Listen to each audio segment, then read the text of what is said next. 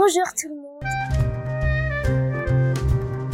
Dans ce podcast, nous allons traiter de la liberté d'expression. Commençons par le commencement.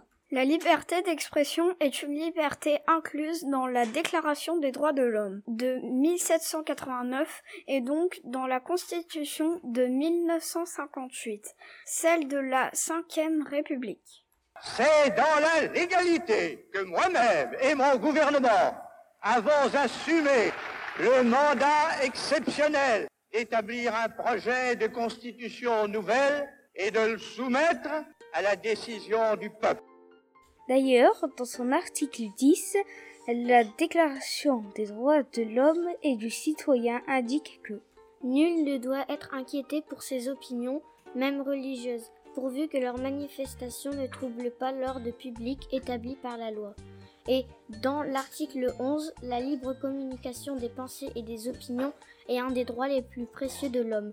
Tout citoyen peut donc parler, écrire, imprimer librement, sauf à répondre de l'abus de cette liberté dans le cas déterminé par la loi. Nous avons interrogé Jean-Pascal Zadi, réalisateur, acteur et rappeur français, auteur du film Tout simplement noir, distingué au César dans la catégorie meilleur espoir masculin.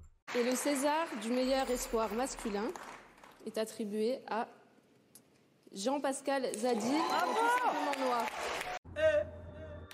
Alors, salut les enfants. La liberté d'expression, elle est hyper importante parce qu'elle permet à tous les points de vue de s'exprimer.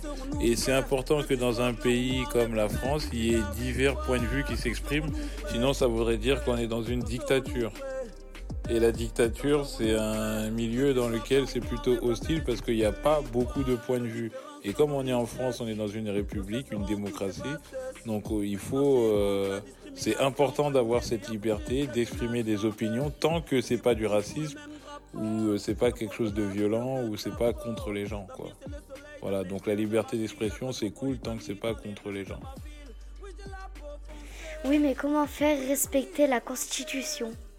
C'est le Conseil constitutionnel composé de 9 membres qui s'en chargent. Trois membres sont nommés par le président de la République, trois membres sont nommés par le président du Sénat et trois membres sont nommés par le président de l'Assemblée nationale. Actuellement, c'est monsieur Laurent Fabius qui est le président du Conseil constitutionnel. Nous avons demandé des explications à madame Lautin, une des neuf sages nommées par Gérard Larcher, président du Sénat. Je m'appelle Dominique Lautin.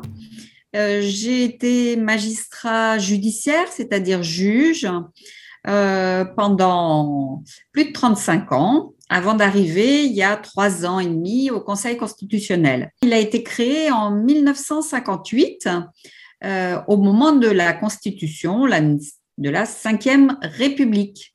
Le référendum du 28 septembre a proclamé le renouveau de la France.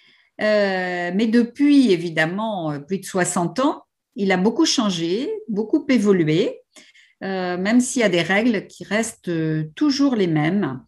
Mais il a toujours pour fonction d'être le gardien des principes qui sont inscrits dans la Constitution, celui de la liberté d'expression, la liberté de manifester, la santé aussi, euh, la préservation de la santé, qui est quand même aujourd'hui au cœur de beaucoup de nos préoccupations.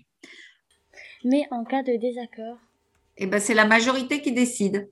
Donc quand il y en a cinq qui sont euh, d'un avis, c'est cet avis-là qui prime, euh, dans le sens de la majorité.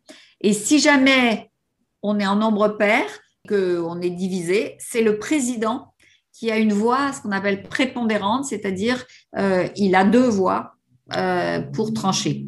Nous avons aussi interrogé par téléphone deux humoristes, Steven et Christopher, nommés sur scène les jumeaux. Salut, c'est les jumeaux Steven et Christopher. Alors, on nous a demandé un peu notre point de vue sur un concept forcément fondamental, la liberté d'expression. Nous, il faut savoir que nous sommes humoristes. Depuis dix ans maintenant et que forcément ce concept a une portée, une résonance pour nous. On va parler en tant qu'humoriste, évidemment. Euh, quand les gens viennent nous voir dans une salle de spectacle, il faut avoir cette notion d'émetteur et de récepteur. Nous, nous sommes les émetteurs d'un message, d'un sketch, d'une blague, et le public est un récepteur de ces blagues, de ces sketchs. Et forcément, il y a un contrat euh, implicite entre nous, c'est-à-dire qu'ils savent qu'ils viennent voir un humoriste, donc on peut dire à peu près ce qu'on veut à partir du moment où euh, c'est clair en fait. C'est clair que nous, nous sommes humoristes, qu'on va faire un sketch et que notre propos ne concerne que nous, et surtout, il a pour vocation d'être drôle. Oui, parce qu'avant toute chose, nous, nous essayons d'être drôles. C'est un peu le message aussi en tant qu'humoriste que l'on fait passer. On a le droit aussi d'avoir un peu de fond. Ce qui est important, c'est que la parole soit impeccable, que l'intention soit bonne.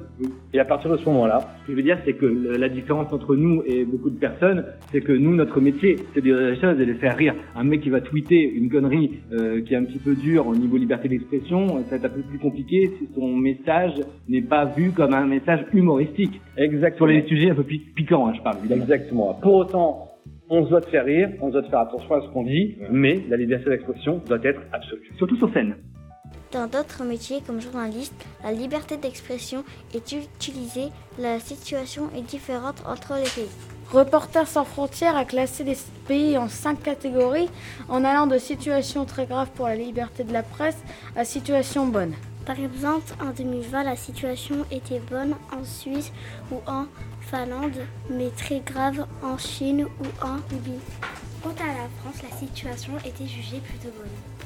En ce qui concerne les réseaux sociaux et les fake news, France Info et Astrapi ont organisé une visioconférence à laquelle nous avons participé. Était présente Estelle Faure, journaliste à France Info pour Salut l'info. Elle nous a expliqué qu'une information doit être nouvelle, doit concerner plusieurs personnes et doit être certaine. Il faut être capable de la vérifier. Nous avons interrogé Madame Lotin à ce sujet. Selon vous, comment faire respecter le principe de liberté d'expression en luttant contre les fake news Évidemment, les fake news, le harcèlement par, par Internet, etc., contre les autres, c'est quelque chose de très grave. Donc, c'est important de pouvoir lutter contre ça. Il faut aussi que dans une démocratie, euh, chacun puisse exprimer son opinion. Quand on n'est pas d'accord, il faut pouvoir le dire il faut pouvoir apporter d'autres informations. Il faut trouver toujours et en toute chose un juste équilibre. Euh, donc c'est ce qu'on essaye de faire, mais euh, la liberté d'expression, euh, c'est ce qui doit primer avant tout. après, il faut aussi pouvoir condamner des gens qui répandent de fausses informations euh, sur les gens ou sur les choses ou, qui euh, euh, diffusent comme ça des éléments qui peuvent avoir des conséquences graves pour tout le monde.